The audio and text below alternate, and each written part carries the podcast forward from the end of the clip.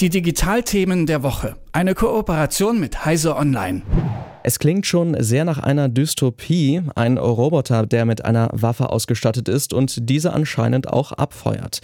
Diese Dystopie scheint nun aber Wirklichkeit geworden zu sein. Zumindest kursiert auf YouTube und in den sozialen Netzwerken derzeit das Video einer russischen Firma. Dieses zeigt eine Art Roboterhund, der mit einer Maschinenpistole ausgerüstet ist. Doch wie weit sind wir eigentlich inzwischen bei der Bewaffnung von Robotern und werden wir bald mehr davon sehen? Diese Fragen kann uns heute Morgen hoffentlich Jürgen Kuri von Heise Online beantworten beantworten. Ja, erklär uns doch nochmal zu Beginn, was genau ist denn das eigentlich für ein Roboter, den die russische Firma Hoversurf da vorgestellt hat? Naja, ähm, wenn man sich das genau anguckt, ist es offensichtlich eine Kopie eines Roboterhundes, den die Firma Boston Dynamics inzwischen auch schon tatsächlich kommerziell verkauft. Ähm, die sind recht teuer, recht ausgefuchst, was die alles können. Äh, und es gibt halt auch billige Kopien inzwischen davon, die in Asien hergestellt werden, aber teilweise in den USA. Und so eine Kopie dieses Roboterhundes wird da gezeigt, auf die ein Maschinengewehr ähm, montiert ist, das über offensichtlich über Fernauslösung äh, ausgelöst werden kann. Ähm, und der marschiert da so ein bisschen durch die Gegend und ballert dann äh, wild in der Gegend rum. Man sieht deutlich, dass das nicht dass diese, dieser Roboter nicht dafür vorgesehen ist. Er kann zum Beispiel den Rückstoß des Maschinengewehrs nicht ausgleichen, sondern wird davon aus der Balance gebracht. Das heißt, er schießt irgendwie relativ zielungenau in der Gegend rum. Ähm, das heißt, das ist eigentlich mehr so eine Spielerei. Eine äh, relativ gefährliche Spielerei allerdings, weil es natürlich zeigt oder so, was theoretisch möglich wäre.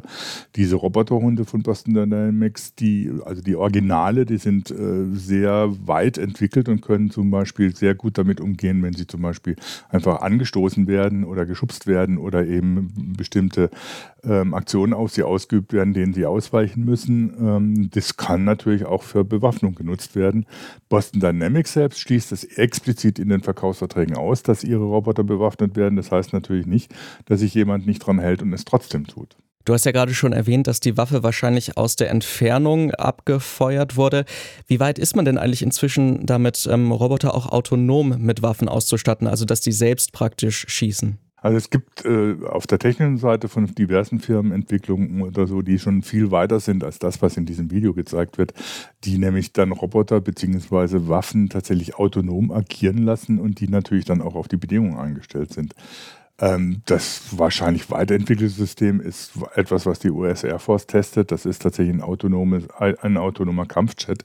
Ähm, den man sich praktisch vorstellen muss wie eine Riesendrohne, die aber selbst operiert und auch Kampfhandlungen ausführen kann, ohne dass ein Mensch eingreifen muss und sie äh, remote steuern muss, wie das bei, bei Kampfdrohnen bislang passiert. Ähm, es gibt natürlich auch äh, eher mehr konventionellere äh, Roboter, die äh, eben äh, am Land unterwegs sind und dann entsprechend bewaffnet sind, ähm, die äh, autonom agieren können und selbst entscheiden sollen, ähm, wann sie wie eingreifen und welche militärischen Aktionen sie ausüben, welche Gewalt sie ausüben in bestimmten Situationen, um vorher definierte Ziele zu erreichen. Ähm, die Entwicklung ist sehr weit fortgeschritten. Es gibt auf der anderen Seite dann natürlich aber auch Diskussionen, die sagen oder so, diese Entwicklungen müssten eigentlich verboten werden. Nun hast du ja vor allen Dingen die USA in den Mittelpunkt gestellt, also die Firma Boston Dynamics oder auch das US-Militär, die da Interesse haben, das Ganze weiterzuentwickeln und vielleicht auch einzusetzen. Welche anderen Länder sind denn da auch noch relativ weit vorne? Naja, es gibt praktisch kein Land, das Waffen exportiert, in dem es nicht Firmen gibt, die an solchen autonomen Waffen oder Killerrobotern, wie es dann oft genannt wird, oder so forschen. Ähm, das fängt an bei den Firmen, die die Drohnen herstellen, die die Drohnen natürlich äh, zum einen bewaffnen wollen, äh, was ja schon passiert, äh, die aber immer noch remote gesteuert werden und die die Drohnen eben auch, auch autonom agieren wollen. Das ist, sind chinesische Firmen, die das machen, das sind teilweise auch türkische Firmen, die bei der Drohnenentwicklung relativ weit vorne sind. Ähm, es gibt auch deutsche Firmen, die an, an solchen Waffen forschen, die natürlich ihre eigenen Waffen weiterentwickeln wollen für unter Umständen zukünftige Anforderungen von der Kunden, die solche Waffen kaufen. Ähm, also man muss davon ausgehen, dass im Prinzip kein Land und keine Firma, die etwas mit Waffen zu tun hat, nicht an solchen äh, Elementen forscht. Es gibt einige große IT-Firmen, die sich gegen solche Entwicklungen gewandt haben, die aber natürlich selbst keine Waffen herstellen, sondern nur unter Umständen mit der Software beteiligt sind. Nun ist das Video dieser russischen Firma ja anscheinend schon ein bisschen älter. Also wenn man ein bisschen genau hinschaut, dann sieht man, dass da noch Schnee im Hintergrund ist. Also es scheint schon vor einigen Monaten aufgenommen worden zu sein. Nun ist es aber gerade viral gegangen. Ähm, und gleichzeitig ist ja auch die Technik, die da gezeigt wird, nicht die fortschrittlichste. Wie kannst du dir erklären, dass das jetzt auf einmal ähm, so viel Aufmerksamkeit bekommt? Es ist äh, einfach im, äh, aufgetaucht und hat sich wie manche andere Videos äh, eben verbreitet oder so, weil es bestimmte Leute weitergeleitet haben.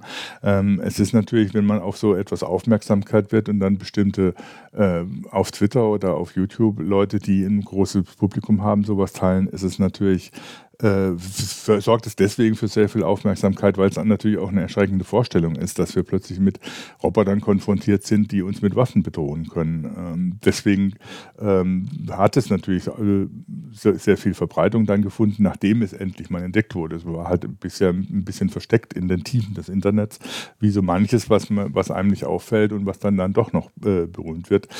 Ähm, das Gute daran ist, dass das Thema wieder mal so ein bisschen in den Vordergrund gerückt wird, weil es in den letzten Tagen, Wochen, Monaten so ein bisschen in Vergessenheit geraten sind, nachdem zum Beispiel auch der Krieg in der Ukraine ja sehr konventionell geführt wird und keineswegs mit irgendwelchen Cyberwaffen oder autonomen äh, Robotern geführt wird.